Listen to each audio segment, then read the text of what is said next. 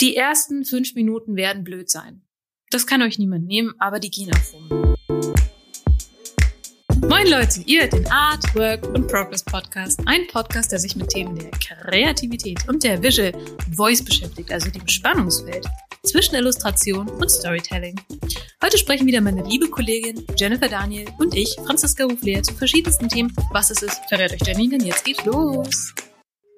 Life is life. Na, na, na, na. Na, kommst du drauf? Oder wir heute sprechen, Franzi? Ja. Mir ist nicht so peinlich, denn heute geht es um Live-Zeichnen. Also alles, was mit Live-Zeichnen zu tun hat. Wir sprechen hier von Zeichnen auf einer Hochzeit, von Graphic Recording, von Event-Porträtzeichnungen, von irgendwelchen Events, wo man Zeichenapparaturen baut, wo am Ende eine Originalillustration rausgehauen wird. Auf jeden Fall geht es darum, wir als Künstlerinnen sitzen irgendwo und man kann uns auf die Hände schauen, wie das Kunstwerk entsteht. Und darüber sprechen Franziska und ich heute miteinander drüber, aber bevor es losgeht, springen wir in die Updates und ich frage dich als erstes, Franzi, was gibt es zu berichten? Oh, wir haben einen richtig großen Apparat an Updates. Wir haben recht viel gemacht, beide. Ähm, ich, ich fange erst mit dem kleinen Ding an, was ich gemacht habe. Und zwar, ich habe mich zu einem Töpferkurs angemeldet und da war jetzt die erste Stunde. Und das war ganz lustig, weil ich habe mir überlegt, seit wann oder wann habe ich das letzte Mal was gemacht, was ich wirklich gar keine Ahnung von habe. Und das ist ein Weilchen her. Und äh, ich bin auch in diese Stunde rein mit dem Ziel, ich möchte nutzlose, schöne Dinge machen. Und äh, ja, nach der ersten Stunde hatte ich, halt ich fest, Jenny, halt ich fest, mhm, mhm. eine Daumenschale, also eine Schale, die du mit dem Daumen formst. Ähm, mhm. eine Schale, wo du den Daumen reinlegst. Wenn du den abends aussiehst. Ja, das war meine erste, mein erstes Bild, aber dann dachte ich, nein, nein, nein. Ja, nein, nein, nein, nein, nein, nein. Ähm, dann habe ich Hazel gebaut aus, aus oh. Ton. Und ich habe, weil ich mir dachte, was gibt's denn Besseres, als eigene Actionfiguren zu machen? Ich habe mir eine kleine Susan gebaut und das Huhn ist auch schon in, in Arbeit. Oh, ja. Das musst du mir aber unbedingt zeigen. Das finde ja. ich richtig gut. Und dann kam ich auf eine andere Idee und ich habe, ich, ich bin mir nicht, hm, sag ich dir das jetzt? Ja, ähm, und zwar habe ich überlegt, während die anderen alle so Vasen machen und so Tassen und so Dinge, die Sinn haben, dachte ich, vielleicht mache ich einfach alle mir bekannten Hunde. Oh, ne? Oh, das heißt ja. Iggy Pop als kleiner ja. Keramik. Ja, ja, du musst mir noch ein paar Fotos von dem, von dem kleinen Mann schicken, am besten ja, von ja, verschiedenen ja, Seiten und sowas. Ich, ähm, ja, ja, ja, ja. ich guck, was ich tun kann. Ich, tu, ich guck, oh, was toll. ich tun kann. Ich glaube, im Stehen wird schwierig wegen dieser dünnen Beinchen. Ne? So lange, dünne Beine. Mein Lieblingswitz, also es ist überhaupt kein Witz, es ist auch nicht lustig, aber ich teile es trotzdem. ich lach einfach vorher schon mal. Dankeschön. Ähm, es, ja, also Jenny und ich haben unsere Hunde quasi schon miteinander verheiratet. Das ist halt, was man so tut, Leute. Wenn man Hunde hat, tut man das eben. Und ähm, Hazel, also mein Hund, ist ja ein Welsh Corgi. Das heißt, sie hat sehr, sehr, sehr kleine Stummelpfötchen, Stummelbeinchen. Und Jennys Hund Iggy Pop hat die längsten Modelbeine, die ich je gesehen habe bei einem Hund. Das heißt, wenn wir diese Hunde zusammenbringen und sie Kinder kriegen sollten, Welpen, dann haben sie exakt normal lange Beine. Ja, hoffentlich. Oder es gibt so Mischhunde, vorne kurz, hinten lang. Oh Gott, in so Schieflage. nein, ja. das, das, hoffen wir natürlich nicht. Nein, nein, Wir werden nein. berichten, ähm, wenn es dann doch irgendwann mal Nachwuchs geben sollte, was ja überhaupt nicht geplant ist, aber nein, dann werden nein, wir berichten, wie sie aussehen. Ja. Ja, Franzi finde ich total toll mit den nutzlosen Dingen äh, töpfern. Also ich finde es ja überhaupt nicht nutzlos, weil mir macht es vor allem total viel Freude, wenn ich jetzt so einen kleinen Keramik-EG hätte. Von daher, ähm, der Nutzen ist Freude bereiten. Was hm. bei mir los war, ja, äh, folgendes ist zu berichten. Du warst ja bei mir auch vor zwei Wochen jetzt fast und wir beide ja. waren in einem Workshop für Stimmtraining, wie man Emotionen in den Stimmen rüberbringt. War ein total spannender Workshop wir zwei mit vier professionellen Radiosprecherinnen, die einfach, sobald ein Mikro vor denen steht, klingen die einfach richtig gut. Das war Wahnsinn. Das war, das war voll uh. krass. Ja. Das war voll krass. Aber wir beide haben ganz viel über uns gelernt. Du zum Beispiel, dass du eine unglaublich äh, großes äh, Stimmtalent bist. Mhm. Also ich kann auf jeden Fall viel Quatsch machen mit der Stimme. Lass es uns so ausdrücken, Jenny. Ja. Und äh, ja, bei mir. Und du hast äh, gelernt, Du hast gelernt, dass in dir ein alter Mann stecken kann. Also richtig, im Sinne richtig. von, ähm, wir hatten so verschiedene Übungen und, und ein zentraler Satz, den ich sehr spannend fand, war, ähm, dass alles, was gesprochen wird, halt im Kontext passiert. Und Jenny hatte dann so ein paar äh, Sätze gesprochen und hat sich in ihre Comicfigur aus dem Gutachten, aus ihrem Comic, ähm, in den Herrn Martin, Ja. den Helden aus dem Richtig. Da, da kommt halt durch. Guck mal, guck mal, da kommt. Deswegen trinke ich heute auch ein alkoholfreies Bier, um mich noch mehr in meinen Charakter Alter Ego hineinzuversetzen. Red dir das nur ein, Jenny. Wenn es nicht mehr alkoholfrei ist, dann, dann komme ich intervenieren. Dann bringe ich einen Banner mit und sage, so, Herr Martin, Sie müssen Reicht. gehen. Das ist reicht. Ja, genau, das haben wir gelernt und das fand ich richtig, richtig gut. In Bezug auf die Comic-Lesungen, die jetzt bald stattfinden werden, weil ich bin jetzt äh, am nächsten Wochenende in Wien, hatte ich ja schon mal erzählt, auf den Erich-Fried-Tagen am 2. April. Äh, das wird in Vergangenheit sein, wenn diese Folge rauskommt. Hm. Aber nichtsdestotrotz kann man das einfach mal erwähnen. Bist du aufgeregt? Ähm, ein bisschen. Aber ich glaube, es wird schlimmer, wenn es kurz davor ist. Jetzt Mhm. gerade freue ich mich noch und ich habe noch so viel anderes zu tun, dass ich gar keine Zeit habe, so richtig aufgeregt zu sein. Hm, okay, das ist ganz gut. Ich finde auch, die Aufregung passt ja eigentlich ganz gut zum heutigen Thema mit dem Live-Zeichnen. Ich finde auch, die Aufregung kommt eigentlich, wenn du on Location bist, quasi, also am Ort des Geschehens und du siehst, es füllen sich langsam die Reihen und solche Dinge. Davor ist es noch so abstrakt und man ist noch äh, in so einem anderen Modus. Das stimmt, da ist man nicht, noch nicht so doll aufgeregt. Das, Total. Das geht mir auch genauso. Ich war witzigerweise letzte Woche auch im Radio und zwar bei Deutschland Radio Kultur und die haben mich zum Gutachten ein paar Fragen gefragt. Die äh, Gesa Ufer war das und das war total toll. Und ich wurde vorher auch gefragt, ja, Witze live oder Aufzeichnung? Habe ich natürlich gesagt, ich nehme die Aufzeichnung. ja, natürlich. Doof. Den Stress tue ich mir nicht an. Da wird man ja nur alt von. Und dann Mhm. ähm, meinten, meinten die auch so, ah ja, okay, dann ist das ja alles easy. Das ist ja wie Meerschweinchen-Zirkus. Das habe Oh, ich auch noch wie nie süß. gehört.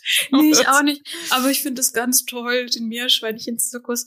Ja, aber gute Entscheidung. Live ist so stressig. Also es gibt auch wenige Momente, die stressiger waren. Ich war einmal live im Radio, um das Hühnchen, Adventure Huhn anzukündigen, ähm, beim RBB und einmal im SWR und habe da live gezeichnet. In, Im Fernsehen, in der Sendung. Und ey, boah, die Pumpe auf 200 Anschlag. Meine Güte. Ich finde, wir sind jetzt schon mit einem Fuß in unserem Thema drin Ja, und deswegen starten wir jetzt richtig ins Thema. Mhm. Ähm, die Folge hat eine Frage verdient und die haben wir uns aber vorher gar nicht überlegt, deswegen äh, fantasiere ich mich jetzt schnell was zusammen. Äh, live zeichnen, warum nicht? ja, Klar. gut, die ist jetzt schnell überlegt. Warum, Aber warum nicht? Ich würde sehr gerne damit starten, dass wir einfach mal unsere Erfahrungen sammeln, wo wir schon überall Live-Zeichnen waren und vielleicht uns auch noch die Felder überlegen, die es auch noch gibt, wo wir aber noch nicht waren. Also tatsächlich habe ich gar nicht in so vielen verschiedenen Feldern Erfahrung. Äh, bei mir ist es so, ich habe ein großes Feld, was ich halt auf verschiedene Arten bespielt habe, wenn du so möchtest. Und zwar das Graphic Recording oder Sketchnoting, wenn du so möchtest. Ähm, das habe ich in ganz unterschiedlichen Formen gemacht. Remote, äh, vor Ort, digital, analog, vor Großveranstaltungen mit 500 Leuten, vor kleinen Veranstaltungen mit fünf Leuten, in internen Meetings, auf externen Messen. Also Graphic Recording kann ich, glaube ich, recht viel zu sagen, rauf und runter, aber abseits dessen äh, wird's bei mir dünn. Komme Was ich ins? Spiel. Komm, komm, komm rein. Okay, also bei mir ist es wirklich ein Potpourri an verschiedenen Sachen. Also was du vertieft hast, habe ich in die Breite, in der Breite ausgelebt, wie man das so schön sagt.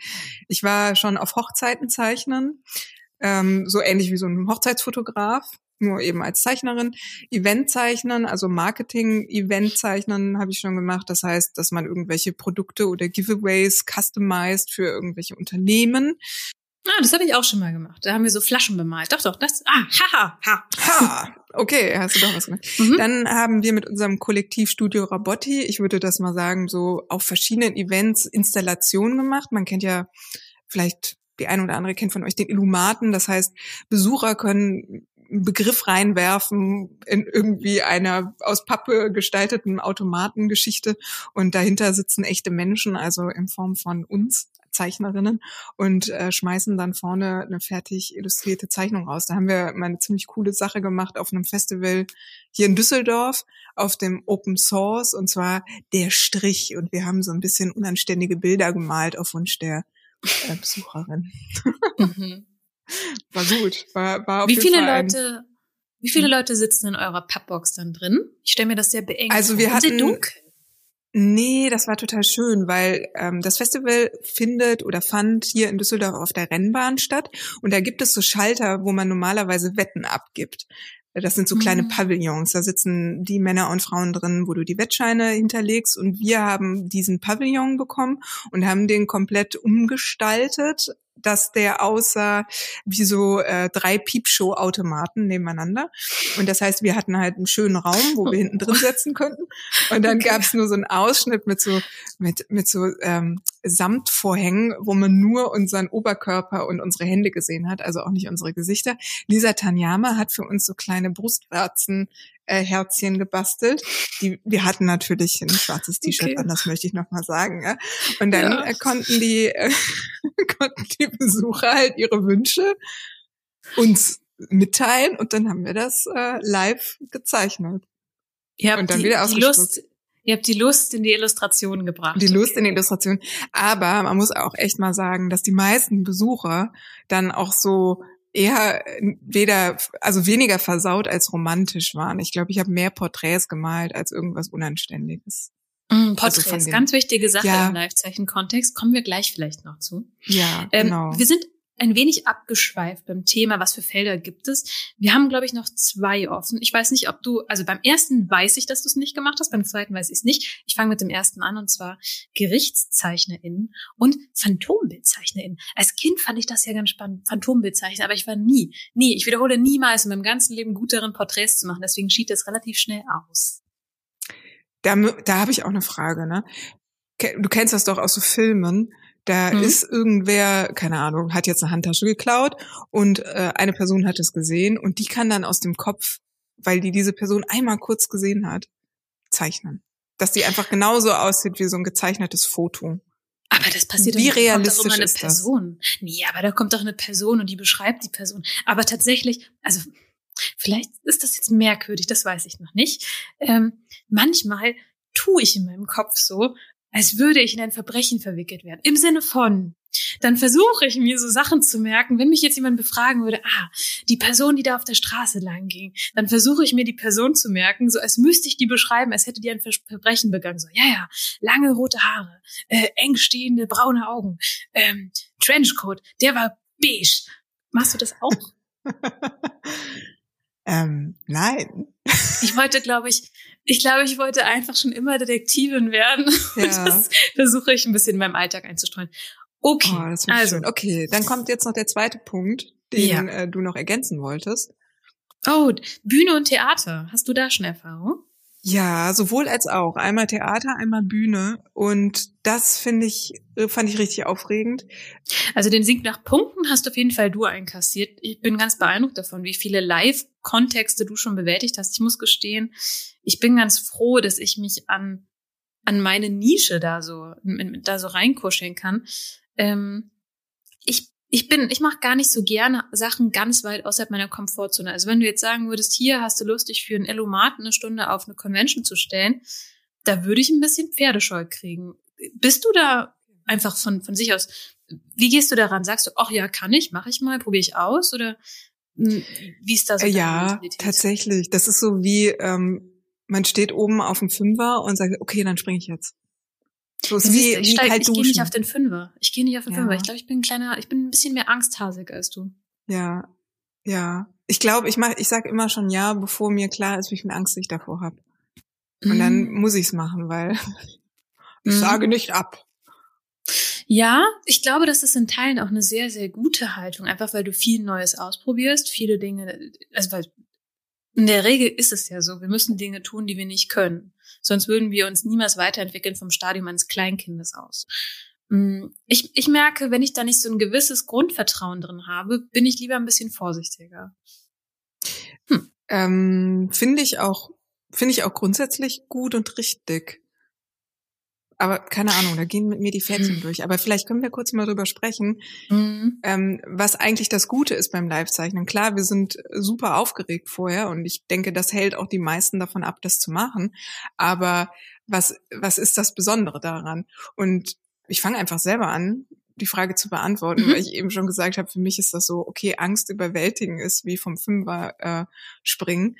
Und das Gefühl, wenn man dann gesprungen ist, also so einmal in dieses kalte Wasser eingetaucht ist, das finde ich einfach unglaublich belebend. Das ist so, mhm. oh, man hat sich wieder getraut, das Adrenalin äh, wird langsam abgebaut und man ist dann total zufrieden. Und meine Erfahrung ist, auch wenn ich mir noch so vorher den Kopf gemacht habe, dass ich das nicht kann und dass ich vielleicht nicht gut genug bin zu zeichnen, das Feedback von den Menschen, die mir beim Zeichnen zugeguckt haben, war bisher immer nur positiv. Das, hm. das heißt, also ich habe noch nie eine schlechte Erfahrung dabei gemacht. Und das ist auch so der Konsens, den ich ja. bei anderen höre. Und jetzt du, mhm. hast du schon schlechte Erfahrungen gemacht? Ich und habe bist die erste eine. Person? Okay. Ja, ich habe eine gemacht. Man muss auch sagen, eine in sechs Jahren, das ist nicht viel. Und zwar war da so ein, ich war bei einer Veranstaltung, habe live gezeichnet und dann kam so ein uralter Herr zu mir und hat mich richtig rund gemacht, was ich da tue, dass ich damit ja die Leute verwirre. Ähm, das, ja, ich war wirklich so, Entschuldigung? Ja, ja, nee, das ist ja alles viel zu eng und überhaupt, das, da kann man ja gar nicht, sie verwirren die Menschen nur. Das ist ja alles ganz Das sollte konfus. verboten werden. Ja, wirklich, da hatte so eine richtige Ereiferung und ich habe das gar nicht verstanden. Ich meinte auch, tut mir sehr leid, äh, wenn es Ihnen nicht gefällt.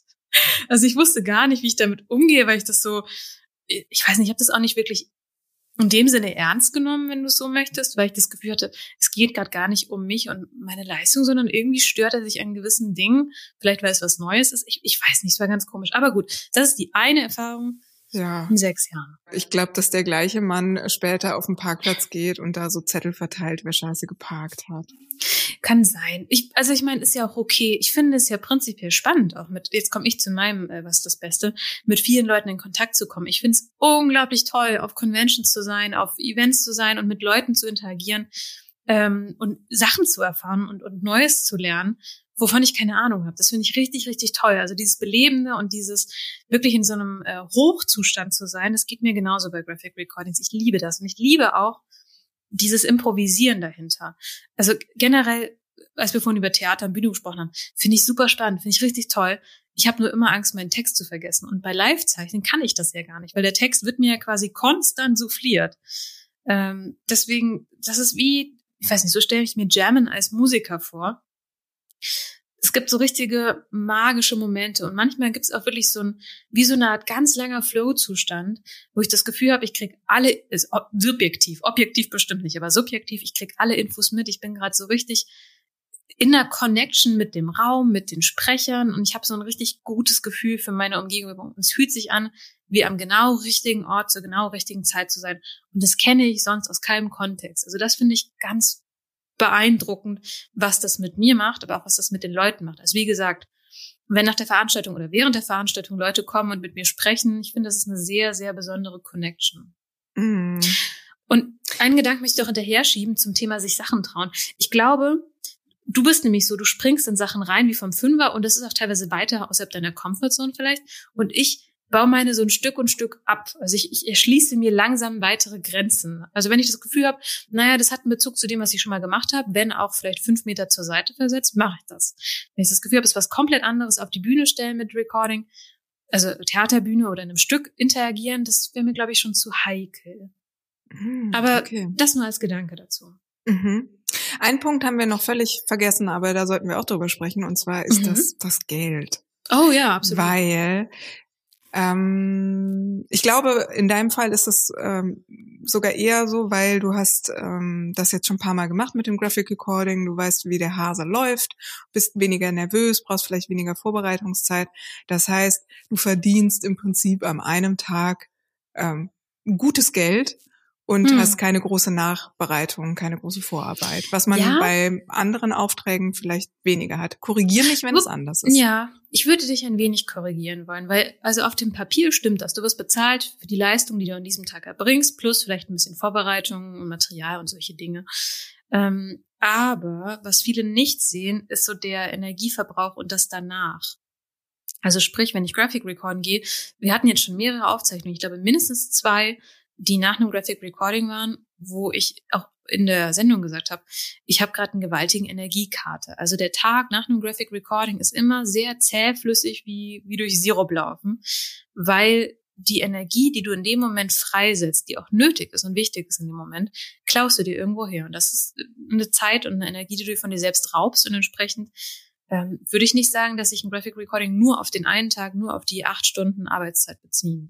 Mhm, das ja, sollte das. Man braucht dann immer die Regeneration danach. Ne? Mhm. Also das und heißt, eine, gut, ja. eine gute Sache noch, würde ich sagen. Und zwar ähm, fiel mir das noch ein, die Community dahinter. Also bisher habe ich keinen blöden Livezeichner, keine blöde Livezeichnerin kennengelernt. Ich finde, die alle haben irgendwie einen ganz guten Kopf, haben ein gutes Herz. Bisher, also ich bin sehr begeistert, weil ich das auch als eine sehr warmherzige, offen, ähm, wie heißt das, willkommen heißende ähm, Community kennengelernt habe. Auch gerade in der Anfangszeit hat mir das sehr, sehr viel bedeutet und sehr viel gebracht. Und bis heute gibt es da sehr viele Leute, die ich sehr wertschätze und, und einfach tolle Menschen finde. Also da bin ich auch einfach dankbar, diesen, diesen Job, sage ich mal, und dieser Sparte, für die Leute, die ich da kennenlernen durfte. Das wollte ich noch sagen, Entschuldigung. Ja, das ist total schön. Und es hat ja auch viele Vorteile, da so gut miteinander vernetzt zu sein. Ne? Einerseits, weil hm. mit Sicherheit von den einen oder anderen auch mal ein Job rüberkommt, den sie selber nicht bedienen können. So ist das, wie ich das immer mitbekomme. Oder eben auch beim Anfang, wie du erzählt hast, ähm, einem viel Unterstützung entgegengekommen ist, wie man gewisse Dinge vielleicht auch angehen kann. Das finde ich super. Mhm. Also auch ein großer, großer Vorteil am Live-Zeichnen oder im Speziellen auch nochmal am Graphic Recording. Und ein bisschen haben wir es eben schon angeschnitten, weil ich würde jetzt gerne auch mal drüber reden, was schlecht ist. Wir haben jetzt schon ein paar schlechte Sachen gesagt. Du hast gerade eben schon den Energiekater ähm, thematisiert. Das heißt, danach hat man einfach keine Energie mehr, weil man so sehr vorher das Adrenalin aufgedreht hat mhm. und in dem Moment war. Was fällt dir noch ein, was negativ oder schlecht ist? Ja, also das eine ist der Energiekater, das andere ist auch, dass du wahnsinnig schlecht danach schläfst. Also, weil dein Kopf noch so rattert, du bist komplett müde und erschöpft, du kannst nicht schlafen. Zumindest geht mir das so. Also das finde ich echt, die Tage nach dem Recording sind immer sehr erschöpfend. Und ähm, generell, wenn die Taktung halt so hochgedreht wird, fällt es mir schwieriger, mit mir schwerer, auch andere Dinge kreativ zu machen, wo man sich fallen lassen muss. Zum Beispiel Comicarbeit. Ähm, in Phasen, wo ich viel recorde, kann ich eigentlich fast keine freien Projekte machen oder solche Dinge, weil ich so hochgedreht bin, so hochgetaktet, so im Stress und dieses Stresslevel, das dauert, bis sich das wieder runterfährt. Das ist, glaube ich, auch noch so eine Sache, die nicht so sichtbar ist. Außerdem muss man ziemlich viel Orgaarbeit machen. Also sprich, wo muss ich hin? Ähm, wer ist mein Ansprechpartner? Was brauche ich da vor Ort? In welchem Format brauchen die Kunden das am Ende? Ähm, welche Themen sind das denn eigentlich? Man muss sehr viele Tabs offen haben. Und auch das ist wieder halt Stress und Belastung. Und generell muss man auch einfach der Typ dafür sein, vor Ort mit vielen Leuten zu interagieren, während man ähm, live zeichnet. Also eine immense Stressbelastung über den ganzen Prozess hinweg. Und früher, als es noch vor Ort war, war auch das Reisen definitiv ein Negativpunkt. Also keine Ahnung, in meinen Anfangsjahren war ich wirklich, wirklich viel unterwegs. Im Zug, im Auto, auf Veranstaltungen, in Hotels. Und also ich glaube, man kann es einfach subsumieren unter Stressbelastung. Mm, ja. Also für mich ist da ich es ja nicht so häufig äh, mache wie du mit dem Live-Zeichnen, für dich ist das ja eigentlich ein festes Standbein, ne? Bei mir ja. sind das immer so kleine Aufträge, die so übers Jahr verteilt mal reinkommen. Aber für mich ist das Schlimmste auf jeden Fall immer die Nervosität, die ich kurz davor habe. Und mhm. wie immer finde ich es ganz gut zu gucken, was ist denn das Problem, warum bin ich so nervös? Und ähm, mir ist bewusst geworden, ich habe am meisten Probleme damit, dass meine Fehler, die ich dann da womöglich mache, sichtbar sind. Also Fehler auch äh, im Sinne von, naja, jetzt muss ich hier ein Porträt von jemandem malen. Was ist, wenn ich äh, die Person nicht wirklich ähm, gut wiedergeben kann? Oder wenn die Menschen merken, dass ich jetzt nicht aus dem Kopf ähm, ein Segelboot malen kann und dann enttäuscht sind? Und äh, wie gehe ich damit um, wenn ich mich zum Beispiel verschreibe oder wirklich, wirklich das Porträt verhauen habe. Also meine Fehler sind sichtbar und das stresst mich. Ähm, wie ist das beim Graphic Recording? Weil Graphic Recording ist ja so, du gehst zur Veranstaltung und machst ja so eine Form von ähm, schriftlichen, aber auch bildlichen Protokoll, was mhm. Sprecher oder eben auch irgendwelche Redner, Sprecher, Redner gesagt haben. Und wie gehst du damit um, mit der Nervosität und den Fehlern, die vielleicht dann dabei passieren? Mhm, also ehrlich gesagt, das habe ich gar nicht mehr so. Aus dem Grund, dass ich mir, mir selbst da tatsächlich sehr vertraue. Ähm, ich hatte schon Bürgerbeteiligung, wo bis zu 500 Leute anwesend waren, natürlich vor Corona. Ähm, aber das Ding ist, auch wenn ich mir durchaus bewusst bin, ja, die gucken schon immer zu mir oder die gucken auf, den, auf jeden Strich oder sowas.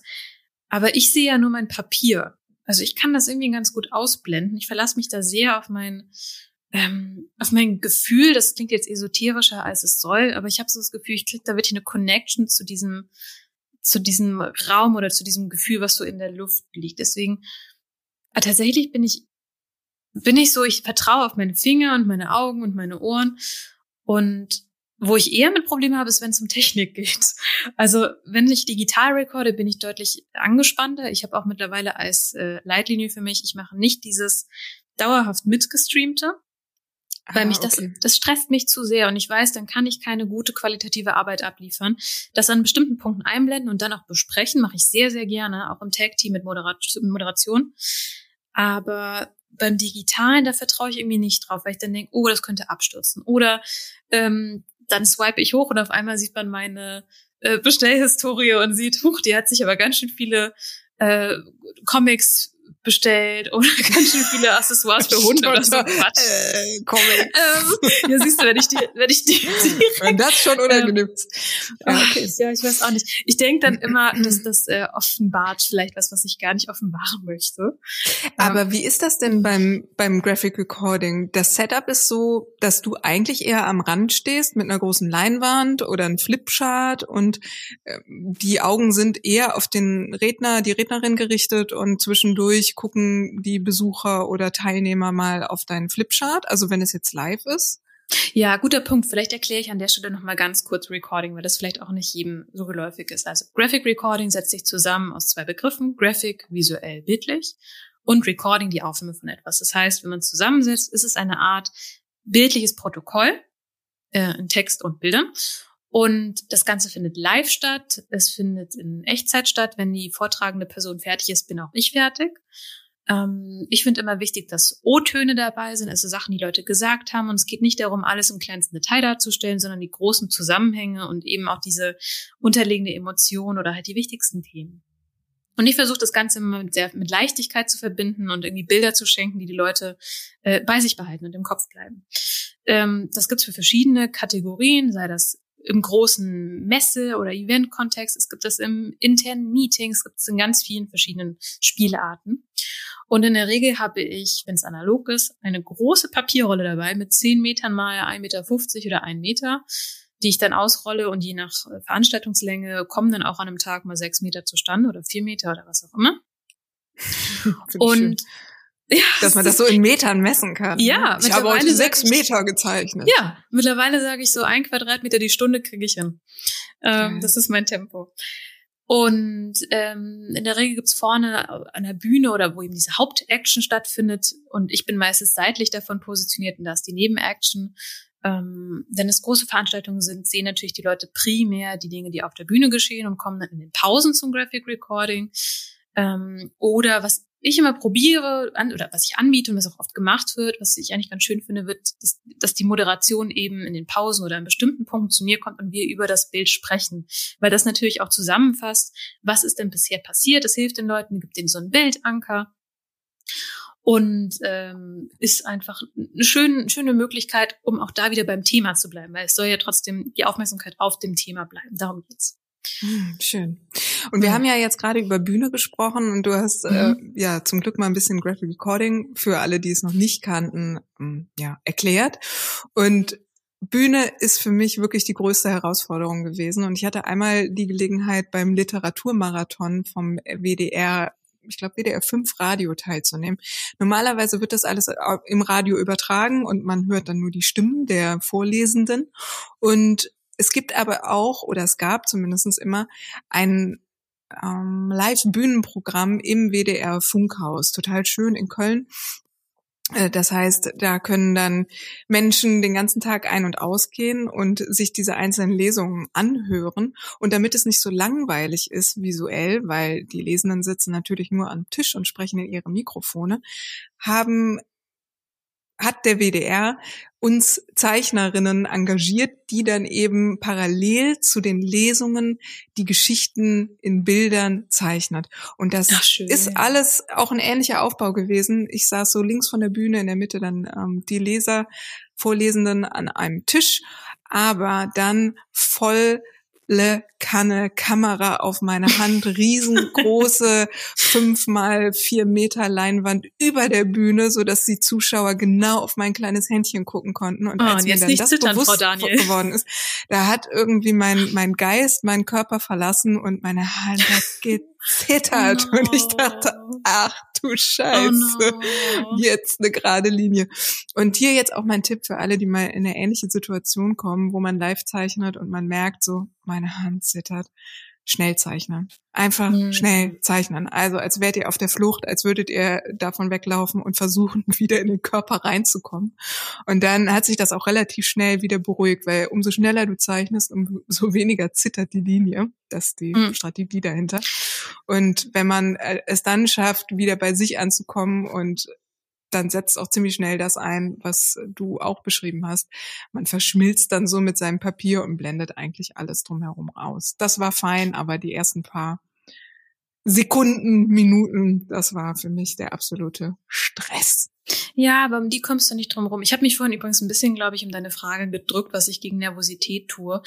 Ähm, da kann in einem gewissen Maße Vorbereitung helfen. Ab einem gewissen Maße befeuert es wieder die Aufregung. Hm zum Thema zittrige Hände oder irgendwie da Nervosität. Ich finde es auch immer ganz gut, ein Material zu wählen, was ein wenig Kontrolle rausnimmt. Also sprich, es gibt Materialien, die erlauben dir mehr Kontrolle. Der 0,35 äh, HB Präzisionsdruckbleistift ist ein anderes Tool als ein Pinselstift, der einfach, ja, da hast du nicht so viel Kontrolle. Die Fasern können sich ein bisschen anders bewegen, als du es planst. Und es passieren die ähm, von Bob Ross bekannten Happy Little Accidents. Deswegen finde ich auch immer ganz gut, so eine Pinselspitze zu haben, wenn man unsicher ist bei den Zeichnungen, weil es so eine gewisse Lässigkeit reinbringt. Du kannst da gar nicht so viel Kontrolle drüber ausüben. Typo sollte natürlich klar sein, da braucht man wieder was mit mehr Kontrolle, aber auch da ähm, bisschen loslassen. Auch sonst eben gute Vorbereitung, sprich, wo, wo komm, wann komme ich da hin? Wann muss ich da sein? Wer ist mein Auftraggeber, Auftraggeberin? Habe ich da eine Handynummer? Ähm, wenn ich so ein Recording habe, wie möchte ich das in etwa aufbauen? Das mache ich viel nach Zeit, also nach Zeitpunkten. Wenn ich weiß, eine Stunde Podiumsdiskussion und die Veranstaltung ist vier Stunden lang, weiß ich, 25 Prozent Minimum sollte dafür reserviert sein. Ich kann mir vorher auch Dinge überlegen. Was ich ganz gerne mache, ist so eine Art Key Visual, also ein Schlüsselbild, irgendwas, was halt die Veranstaltung im Bild schon mal anteasert oder zusammenfasst. Und das, äh, das beginne ich zu machen, wenn ich vor Ort bin. Noch bevor die Leute da sind oder während die gerade reinkommen, damit ich mich schon mal ein bisschen warm mache, aber auch damit die Leute sehen, ah, hier passiert was in Zeichnung. Also die ersten fünf Minuten werden blöd sein. Das kann euch niemand nehmen, aber die gehen auch rum. Mhm. Ich habe auch für mich festgestellt, man kann natürlich auch wählen zwischen den Live-Aufträgen, die man vielleicht zukünftig mal machen möchte. Und wie gesagt, ich habe jetzt schon ein paar ausprobiert und für mich ist ganz klar wesentlich angenehmer, die Situation zum Beispiel auf Hochzeiten zu zeichnen, wo man was? sich ja, ich würde nie Hochzeiten machen, das doch. ist mir viel zu viel. Oh nein, was? Wo man sich dann wie so ein Fotograf in, unter die Menschenmenge mischen kann und dann kann man auch mal so sich irgendwie in eine Ecke des Raumes stellen und einfach Leute beobachten und so Momente aufzeichnen, aber man ist nicht die ganze Zeit so präsent im Scheinwerferlicht und oh. es kommen da nette Gespräche zustande. Also irgendwie fand ich das angenehmer. Und die sind halt auch alle betrunken, ne? das muss man auch sagen. Jenny, ich würde niemals Hochzeiten machen, niemals. Nicht, weil ich das blöd finde, sondern weil ich, das wäre mir zu krasser Druck. Weil an der Hochzeit sind ja alle mit sehr viel Emotion dabei. Es ist genau einmal möglich, diesen Tag einzufangen. Ähm, die, die Leute sind bei ihren eigenen Porträts meist am kritischsten, kritischer als bei ihren Inhalten. Und dann noch dazu, also, boah, nee, das wäre mir zu viel Druck, dass ich dann nicht dem Brautpaar den Tag versaue oder, uff, nee, da habe ich höchsten Respekt vor. Das, da wage ich mich nicht ran. Wahnsinn. Aber auch da kann man sich ja vorbereiten. Ähm, Das heißt, wenn du mhm. jetzt auf einer Hochzeit zeichnest, dann würde ich auch immer vorher fragen, hey, kannst du mir schon mal ein Foto schicken von äh, dem zukünftigen Paar oder von Hochzeitspaar, damit du schon mal weißt, wie sehen die aus. Dann kannst du zu Hause vielleicht mal so ein, zwei Übungen machen und dann eben auch vor Ort äh, gibt es ja auch ein paar Tricks, damit das funktioniert, also damit da kein Zorn entsteht zwischen, zwischen dir und den Menschen, die von dir porträtiert werden. Also die Interaktion mit Leuten finde ich auch super. Deswegen mag ich bei Graphic Recording, dass du eigentlich so halb, halb und halb bist. Ähm, du bist ja halb auf der Bühne, aber halb auch im Publikum und hast da ein Ohr. Und in der, das finde ich super. Aber allein so viele Porträts, jetzt muss man aber auch sagen, du bist sehr, sehr gut in Porträts. Also alle ähm, Episodencover sind mittlerweile von mir, alle Porträts sind von dir, weil ich da wirklich, also vielleicht hast du da einen Tipp für mich, aber einen ganzen Tag nur Porträts quasi machen, da kriege ich jetzt kalte Schweißesbrüche. Ähm, Tipp Nummer eins bei Porträts, ne, ist mhm. weniger ist mehr. Ich weiß nicht, wer das geprägt hat, aber ich glaube, es kommt bei Scott McLeod, dem Comic-Gott, vor. Der hat so eine Skala ähm, aufgezeichnet ah, in einem mhm. seiner Bände, wo es nämlich darum geht, Comicfiguren müssen eine klare Wiedererkennung haben, aber sie dürfen auch nicht zu detailliert sein, weil dann sind wieder zu viele einzelne Merkmale, das macht es dann schwieriger zu lesen. Das heißt, der Grad zwischen einem einfachen äh, hier Punkt, Punkt, Komma, Strich Männchen und ähm, einer fotogetreuen Abbildung ist eigentlich genau das Richtige im Comic, aber auch beim Live-Zeichnen, wenn es um Porträts geht. Denn da ist nämlich äh, die einfache Regel, such dir irgendwie bei den Menschen, die du porträtierst, die besonderen Merkmale aus. So, manche haben halt äh, einfach so schon besondere Merkmale, also sehr prägnante Frisuren oder eine Brille. Ähm, die kannst du dann zeichnen und den Rest des Gesichts machst du super easy, einfach auch nur mit äh, simplen Punkten und einem Lächeln, also wirklich ein bisschen cartooniger. Und ansonsten halt das Outfit, was sie an dem Tag tragen. Es reicht schon, ähm, hm. wenn du zum Beispiel dem Mann mit dem blauen Hemd ein blaues Hemd malst und dann wird er sich wiedererkennen. Und die Menschen sind trotzdem sehr dankbar. Also ähm, hm. immer besser, ein bisschen abstrakter zu sein und die Menschen immer einen Ticken schöner zu machen, als äh, zu versuchen, hier irgendwie äh, jede kleine Falte einzufangen. Oder mit Siehst du, ich, ich kenne den gegenteiligen Effekt. Wenn ich, also auf Live, beim Live-Zeichen mache ich manchmal so Situationen und so Stimmungsbilder und dann packe ich da trotzdem aber Zitate rein.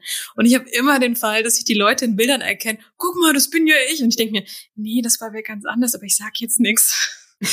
ja, aber das ist doch super. Hm. Ja, ja, eben. Ich nehme das einfach so hin. Aber auch, also beim Recording habe ich auch häufig so, wenn ich irgendwo hinkomme, gerade bei kleinen Gruppen mein Ohr reinhalte, ähm, dass dann irgendjemand sagt, ah, jetzt werden wir gemalt. Und ich sag, nee, keine Sorge, selbst wenn ich es probieren würde, würde nicht funktionieren. Das glaube ich ja nicht. Ich meine, du hast ja ja, da haben sich ja schon äh, Kunden wiedererkannt, auch obwohl sie es nicht waren. Aber das ist der ganze ja. Trick. ich kann sehr emotionale ja. Bilder malen, ohne dass irgendjemand so dargestellt wird, dass, dass sie sich erkennen. Aber das ist auch okay.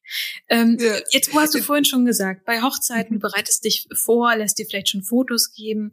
Wie viel bereitest du vor, wenn du live zeichnest? Ja, also ich glaube, da muss ich an der Stelle ehrlich sein, da ich nicht so oft immer wieder das Gleiche mache. Also du bist ja eine sehr routinierte Graphic Recorderin. Ich weiß nicht, wie oft du im Jahr oder sogar in der Woche einen Auftrag hast. Bei mir ist das wirklich so, lassen es fünf Live-Zeichen-Auftritte im Jahr sein, habe ich doch immer wieder eine relativ große Vorbereitung, aber das ist von Veranstaltungen oder von Auftrag zu Auftrag unterschiedlich. Also wie gesagt, bei der Hochzeit ist es eigentlich relativ wenig. Vielleicht kann man vorher noch mal gucken, wer ist das Brautpaar, wie sehen die aus, zu Hause ein bisschen üben und ansonsten das vor Ort ja, vor Ort sich einfach schon mal vorher überlegen, welche äh, Situationen interessant sind einzufangen. Das ist, glaube ich, ganz gut, wenn man da schon einen Plan hat. Dann kann man zum Beispiel mal das Rathaus oder die Kirche zeichnen. Die Situation, wenn die Ringe angesteckt werden, wenn es einen Brauttanz gibt oder wie die Hochzeitstorte aussah und ansonsten halt gucken, dass man die nächsten Verwandten irgendwie einfängt. Dann ist das schon gut, dass, dass man halt einen Plan hat und weiß, das muss ich auf jeden Fall einfangen und der Rest ist dann halt Bonus. So. Mehr muss man nicht vorbereiten. Wenn man mit Kunden arbeitet, wie zum Beispiel da war ich bei einem Mode-Event, wo eine neue Kollektion vorgestellt wurde Ach, und da sollte es personalisierte Schokoladen geben, wo jede Schokolade eine Illustration bekommen hat. Da habe ich zum Beispiel mit dem Kunden vorher sehr intensiv abgestimmt, was wir denn genau draufzeichnen und wir haben uns dann äh, wirklich auf fünf Motive, auf fünf Architekturbesonderheiten, also Sehenswürdigkeiten in Düsseldorf konzentriert. Und die habe ich halt vorher einmal geübt und ähm, skizziert und dann vor Ort nochmal aufgetragen. Ähm, das war auch mediummäßig Arbeit. Und dann finde ich, ist natürlich die größte Vorarbeit eigentlich die, wenn man so im Theater zeichnet, weil da ist wenig Platz für Improvisation, je nachdem, was man natürlich für einen Regisseur und ein Stück hat. Aber die Theater- und Live-Zeichnen, Events, die ich so kenne und mitgemacht und verfolgt habe, sind eigentlich immer die, dass die Zeichnungen ziemlich exakt zum, zum Text passen oder vielleicht auch zu dem, was die Schauspieler machen, weil häufig ist es ja so eine Kombination aus jemand zeichnet im Hintergrund und vorne gibt es trotzdem noch eine Form vom klassischen Bühnenprogramm mit Schauspielern und dann entstehen halt live bestimmte Motive. Das bedeutet, die muss man natürlich vorher schon mal gezeichnet haben und auch ein Gefühl dafür haben, wie lange brauche ich denn dafür, damit das ähm, zum sprechenden Text passt, den die anderen sagen. Und was machst du, wenn die Technik ausfällt? Also das stelle ich mir halt als absolute Horrorsache vor. Auf der Theaterbühne da sitzen lauter Leute, die mitten im Stück sind und in der Geschichte und dann fällt die In der Technik Regel, aus. Ja, also das ist bisher noch nicht vorgekommen, aber in der Regel ist man im Theater immer ganz gut ähm, umgeben von Spezialisten für jede einzelne mhm. Situation. Und mhm. jedes Theater hat meistens einen Techniker, der fürs Licht und für den Sound zuständig ist. Und die kümmern sich häufig auch dann darum, dass ja, die Projektionen klappen, wenn es jetzt zum Beispiel mit einer Kamera ähm, einfach nur eine Tischkamera dasteht, die deine Zeichnungen aufnimmt. Also da mache ich mir dann wirklich keine Gedanken, weil dann denke ich immer so, ja, da vertraust du auf die schon, Leute. Die werden das schon ja, richten. Okay. Und wenn, dann ist das halt wie hitzefrei, ne? Dann nehme ich mich zurück und das klappt halt nicht. Oh, okay, Wahnsinn. Ja. Also beim Recorden kenne ich das auch mit Vorbereitung. Ich habe früher das echt manisch gemacht. Also gerade wenn du nervöser bist, das noch nicht häufig gemacht hast, denke ich auch, dass Vorbereitung bis zu einem gewissen Grad dir Sicherheit geben kann. Also früher habe ich immer so Notizbücher gefüllt mit so Icon-Bibliotheken. Ich habe mir dann immer schon mal ein bisschen das Thema angeguckt, überlegt, was sind denn da so Begriffe. Ohne allerdings muss ich sagen, dass ich das unbedingt in der Live-Situation genutzt habe oder auch nutzen konnte, weil selbst wenn es Themen gibt, die vorkommen, heißt es ja nicht, dass sie im selben Kontext vorkommen wie der, den ich mir vorgestellt habe als fachfremde Person. Deswegen habe ich auch irgendwann relativ damit aufgehört oder das nur so als Fingerübung fortgeführt. Also früher habe ich das wirklich mit äh, religiösem Eifer gepflegt. Mittlerweile nicht mehr wirklich. Da gehe ich wirklich nach dem Moment, was erscheint mir jetzt gut und richtig und das Schöne beim, bei der deutschen Sprache ist, dass die voller Bilder steckt. Also man muss eigentlich oft nur gut zuhören und gucken, welche Bilder benutzen denn die Personen und schon hat man relativ viel auf dem Präsentierteller. Mm, sehr interessant. Ähm, Wie gehst du damit um, wenn du doch mal ja. Fehler machst? Oh, Fehler machen, ja, ständig. Ich glaube, generell muss man reingehen ähm, und ein gewisses Vertrauen in die eigene Arbeit und in, natürlich auch eine gewisse Zeit, eine Dauer, wo man sowas schon macht, hilft. Aber ich mache mir keine Illusionen. Es werden Fehler passieren. Jedes Mal passieren Fehler. Jedes, jedes, jedes Mal. Ähm, das kann Materialfehler sein. Das kann sein, weil ich irgendwas anderes gebrieft wurde. Es kann sein, weil eine Veranstaltung auf einmal ganz anders stattfindet. Ähm, wenn mir Fehler auf dem Papier passieren, ist, glaube ich, erstmal das Thema Ruhe bewahren wichtig. Manchmal lasse ich das auch einfach so. Ich packe mir da ein Post-it drauf, so ja, muss ich mich noch drum kümmern, aber jetzt gerade geht's nicht, weil jetzt gerade muss ich die nächste Information verarbeiten.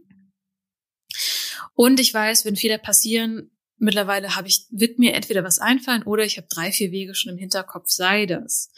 Ähm, ich habe immer äh, so Löschzeug, wie ist das, Tippex zum Beispiel im, im Koffer, im Stiftekoffer drin. Mein Koffer ist auch immer gut gepackt. Ich habe so einen Farbkoffer mit ganz vielen Stiften aller Couleur und Breite und Dicke und äh, Opazität. Ähm, oder wenn ich mich verschreibe oder irgendwas denke, das sieht jetzt aber nicht gut aus, nehme ich einen schwarzen, fetten Stift und zeichne drüber und schreibe mit weißem Acrylmarker drüber. Oder ich weiß, manche Kollegen haben so Papier, das sie drüber kleben, wie so bei Etiketten. Oder ich kann so ein Fehler ins Bild integrieren oder ich kann daraus eine Farbfläche machen. Ähm, deswegen, da kann man relativ viel machen und auch Vorbereitung kann falsch laufen. Also ich erinnere mich an eine Veranstaltung, da ging es um gutes Aufwachsen von Kindern und Jugendlichen und ich dachte, auf jeden Fall kommt Digitalisierung, auf jeden Fall. Was soll sonst kommen? Und dann äh, wurde in der Gesprächsgruppe allerdings über, ich glaube, Aufwachsen mit Eltern, die eine Behinderung haben, gesprochen. Also ein Thema, was wirklich komplett andere Richtung ist. Deswegen, Vorbereitung ist gut und die kann helfen, aber vor Ort muss man eh jammen und man muss, äh, muss die Bücher zulassen und man muss halt gucken, was passiert in den Momenten, darauf vertrauen, dass man schon eine Lösung findet. Mhm. Ich möchte bei Fehlern auch noch ergänzen, dass Fehler manchmal subjektiv sind. Also vielleicht ja. ist das der eigene Perfektionismus, der sagt, oh, jetzt ist mir die Hand da nicht gelungen oder irgendwie die Nase ist schief geworden. Aber das muss nicht sein, dass die anderen, ähm, die jetzt da sind, also seien es Gäste, Besucher, was auch immer, das auch erkennen und als Fehler interpretieren. Also das heißt, man muss auch einfach ein bisschen gelassener sein und was wirklich hilft, mach einfach viel. Also das passt natürlich nicht zu jedem, zu jeder Live-Zeichensituation, aber wenn es jetzt zum Beispiel sowas ist wie ähm, Hochzeitszeichnen oder man ist auf irgendeinem Event und muss dann ganz ganz viele Schokoladen bemalen oder sitzt in so einem Illu-Automaten, mach einfach ganz ganz viele Illustrationen und dann ähm, ist die Summe davon das, was gut ist. Ich glaube, Quantität auch, statt Qualität. manchmal ist auch das gut. Wobei, jetzt möchte ich eine Lanze brechen für Qualität, weil ich glaube, man muss verstehen, was ist bei der jeweiligen Sache das wichtigste Ding? Was ist das eine Rädchen, was auf jeden Fall sitzen muss? Und das zum Beispiel bei einer Hochzeit ist das klar, das ist das Brautpaar.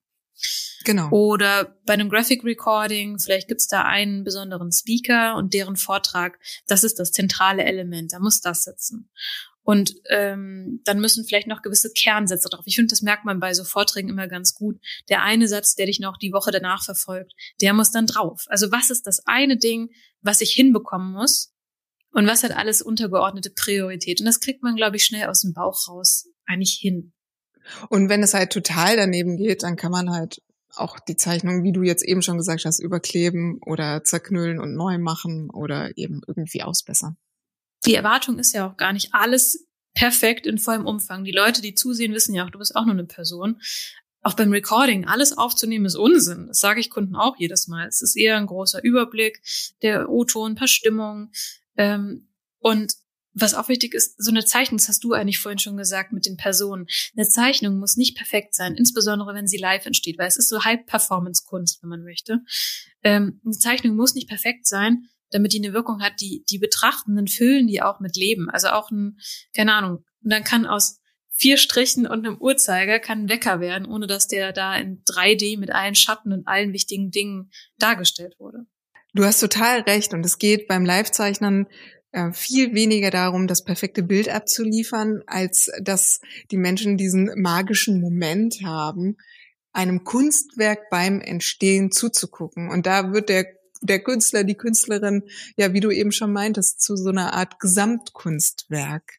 Ah, das heißt, du meinst die Person selbst, also sprich der, der Zeichner, die Zeichnerin wird auch Teil des, des Ergebnisses, meinst du?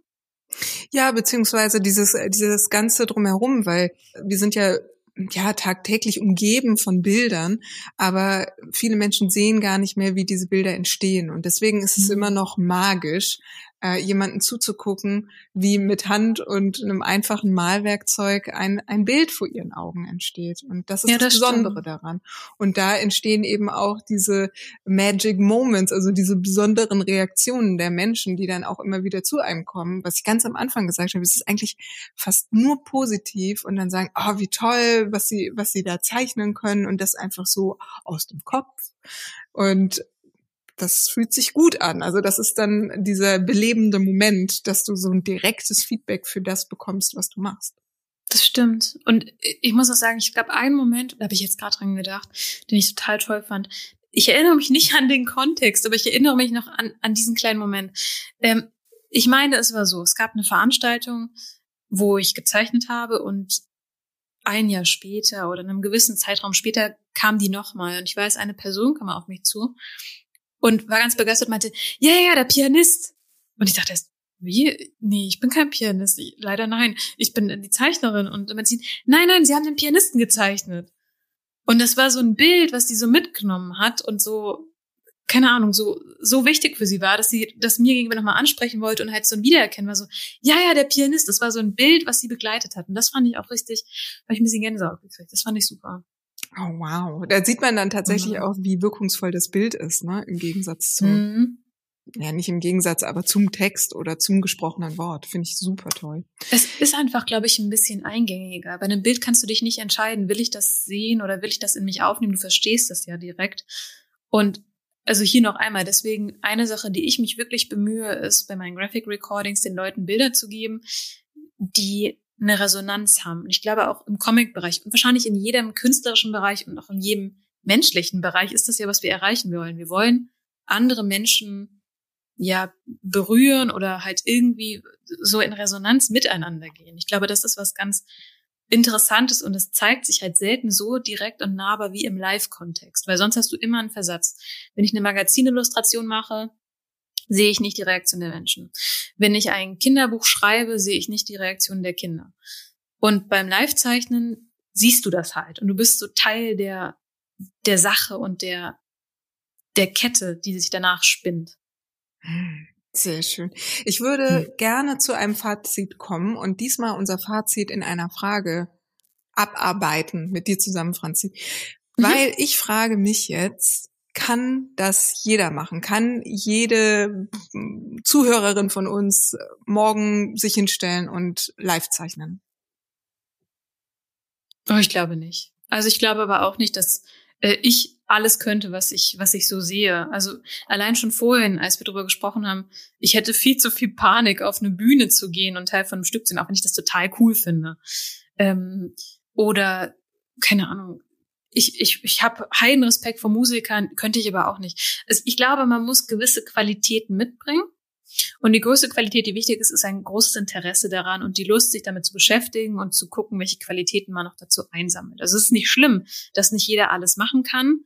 Ähm, und für die Personen, die Lust haben, glaube ich, heißt es erstmal sich angucken, was ist denn das Wichtigste dabei? Muss ich vielleicht gewisse Dinge üben? Muss ich gewisse Leute kennenlernen? Brauche ich bestimmtes Material? Und ich glaube, wenn du Interesse hast und willens bist, Dinge zu üben und ein gewisses Skillset mitbringst, zum Beispiel bei Graphic Recording, ist es absolut Stressbelastbarkeit ähm, mhm. und Kommunikation.